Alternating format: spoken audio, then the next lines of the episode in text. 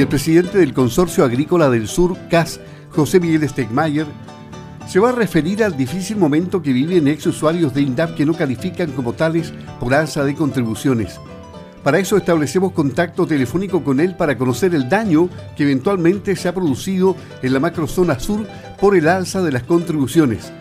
¿Cómo está, don José Miguel? Buenos días, gusto saludarle. Le habla Luis Márquez por acá. ¿Cómo está, Luis? Muy buenos días. Bueno, es algo que nosotros efectivamente habíamos previsto. Nosotros señalamos hace ya meses atrás, cuando se produjo este famoso revalúo, de que aquí uno de los afectados iba a ser justamente la gente de INDAP. Tenemos miles de casos ya en que efectivamente ha quedado esta gente afuera de ser usuarios porque por una decisión administrativa de, del Servicio de Impuestos Internos, usando mal la ley de revalúo, generó entonces este colapso para, para INDAP, porque en definitiva esto va a ser una cosa muy grave para muchos agricultores. ¿Y cómo, cómo salimos de esto? Porque entiendo que habían conversaciones con el Ministerio de Hacienda. ¿En qué ha quedado eso? Eh, tuvimos hace una semana atrás la mesa de trabajo nuevamente. Se demoró esto en, poder hacerse porque en definitiva, claro, hay muchas cosas que tiene que hacer el gobierno, pero esto es importante. Y nos anuncian, ¿cierto?, que en principio está, está quedando todo igual. Nosotros creemos que aquí se ha cometido una tremenda aberración porque en definitiva insisto, se usó mal la ley, la ley se, se hace el revalúo en base al potencial productivo. Y estoy seguro que la gente de INDAP, que hoy día está quedando afuera, la verdad es que no le ha cambiado nada su potencial productivo del suelo. Se reajustaron los valores esto en base a los valores comerciales y eso no corresponde.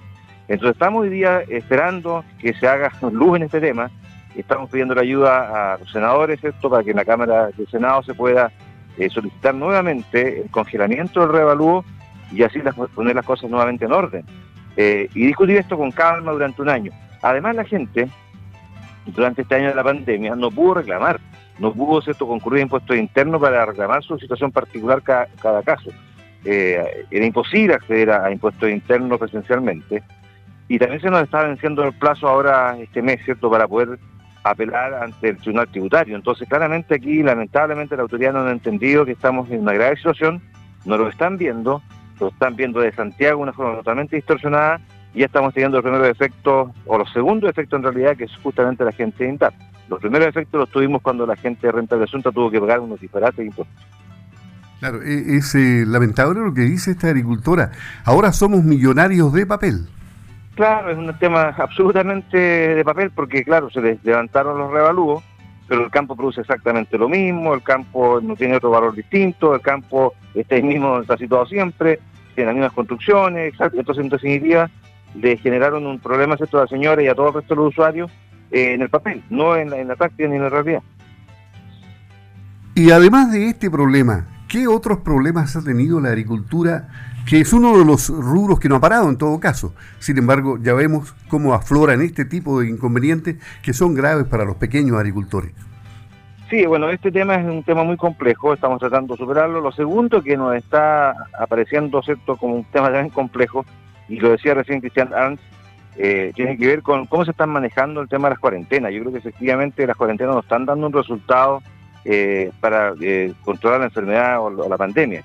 Definitivamente esto ha complicado más las cosas, ha generado más aglomeración en los días en que la gente pudiera comprar, por ejemplo, entonces, definitivamente hay algo que nos está haciendo bien, nos está pensando otra vez para variar en la acción del mundo rural. El mundo rural tiene que moverse, tiene que estar cierto moviendo sus productos, tiene que ir a la ciudad a comprar sus repuestos, sus medicamentos, sus insumos, y todo esto está generando un problema desde ese punto de vista. Y, y, claro, aquí hay una cosa bien, bien precisa. En los campos no hay contagio, es decir, yo no sé por qué se han cuidado mucho más, los controles son buenos, en fin, eh, los protocolos se respetan, o sencillamente el, el, ambiente es otro en los campos, las distancias son distintas, no hay aglomeraciones, pero, pero no hemos tenido grandes cantidades de casos, ¿no? No, el mundo rural está perfectamente bien, sí, lo que pasa es que, claro, ahí afecta sin duda en las ciudades el contagio por la, la cantidad de gente que está ahí junta, cercana, pero en el campo estamos mucho más dispersos, hemos tomado todas las medidas necesarias, ¿cierto? Dentro de cada predio, en la lechería, en los huertos frutales, eh, respetando los protocolos, haciendo todas las gestiones para que la gente ingrese, ¿cierto? Con control de temperatura. Es decir, está todo eso manejándose perfectamente en los campos y eso significaba entonces que en definitiva no tengamos eh, prácticamente la, pandemia en el mundo rural. Entonces eso demuestra que haciendo las cosas bien desde el punto de vista de los protocolos, sin necesidad de cuarentena, eh, las cosas se pueden hacer mucho mejor.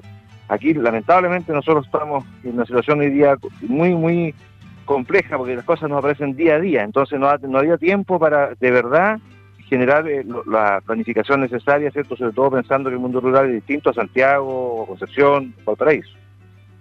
Bueno, y en realidad hay más problemas. El, mundo rural también se ve afectado por la violencia, en la Araucanía, particularmente en la región del, del Biobío. ¿Cómo ve el CAS este problema que persiste? Bueno, yo escuchaba recién ayer la declaración de la senadora Carmen Gloria Aravena junto con otros parlamentarios de la Araucanía pidiendo que ya intervenga el ejército. Yo creo que lamentablemente estamos llegando a un punto en que vamos a tener que tomar medidas mucho más drásticas. Tuvimos todos los fines de semana nuevamente atentados, ya estábamos viendo ¿cierto? en la carretera gente que está con armas, armas que son de calibres altos, eh, impunemente disparando, generando tacos en la carretera, quemando maquinaria, quemando camiones. Entonces, la verdad es que esto es incontrolable. La policía, lamentablemente, no puede, no puede controlarlo. Ya vemos que no es, no es capaz Carabinero de Chile ni la PDI de que esto se pueda contener. Entonces, necesitamos efectivamente cambiar las políticas de control, de eh, poder, digamos, detener a la gente este y procesarla. Ahí nosotros exigimos nuevamente que el Estado como todo se ponga de acuerdo, de que el Poder Ejecutivo ¿cierto? logre finalmente sacar sus proyectos de ley adelante, de que tenga la capacidad de que las policías actúen como corresponde, de que el Parlamento no entrave todo y de que el Poder Judicial de verdad eh, procese a estas personas que están haciendo estos demandas.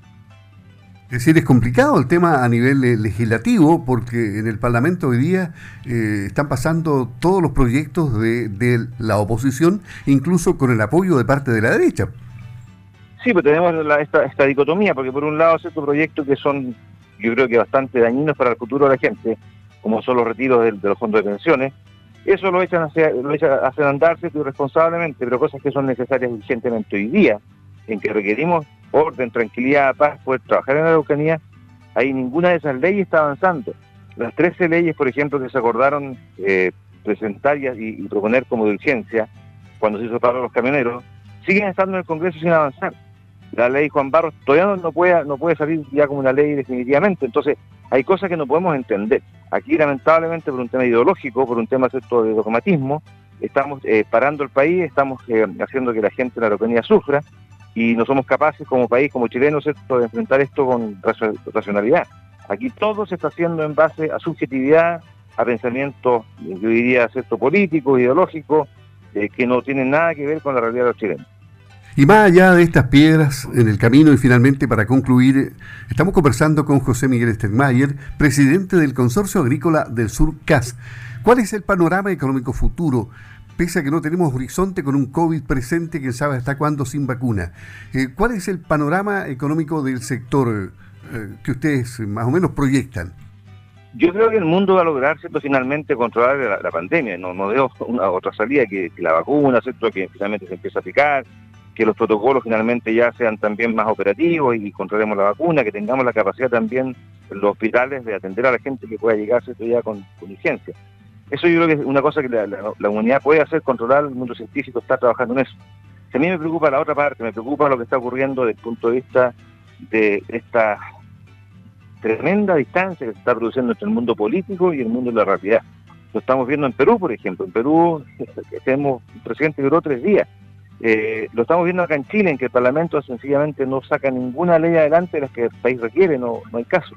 Lo estamos viendo en, todas partes de Sudamérica, en que en definitiva el poder político está generando estas tremendas distorsiones entre lo que es la realidad de la gente con lo que están ellos planteando. Y eso claramente va a afectar la economía, eso claramente puede afectar también de alguna manera nuestras exportaciones si es que no se controla adecuadamente esto.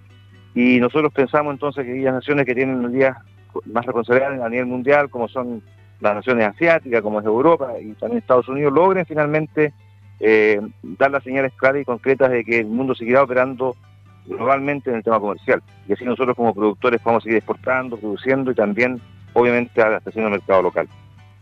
Le agradecemos a José Miguel Stegmayer, presidente del Consorcio Agrícola del Sur, CAS, conversar con Campo al Día. Que tenga una buena jornada. Buenos días. Gracias, Luis. Una buena semana. Que estén muy bien. Saludos a todos los agricultores de la zona. Muchas gracias. Hasta, hasta pronto. Gracias. Hasta pronto.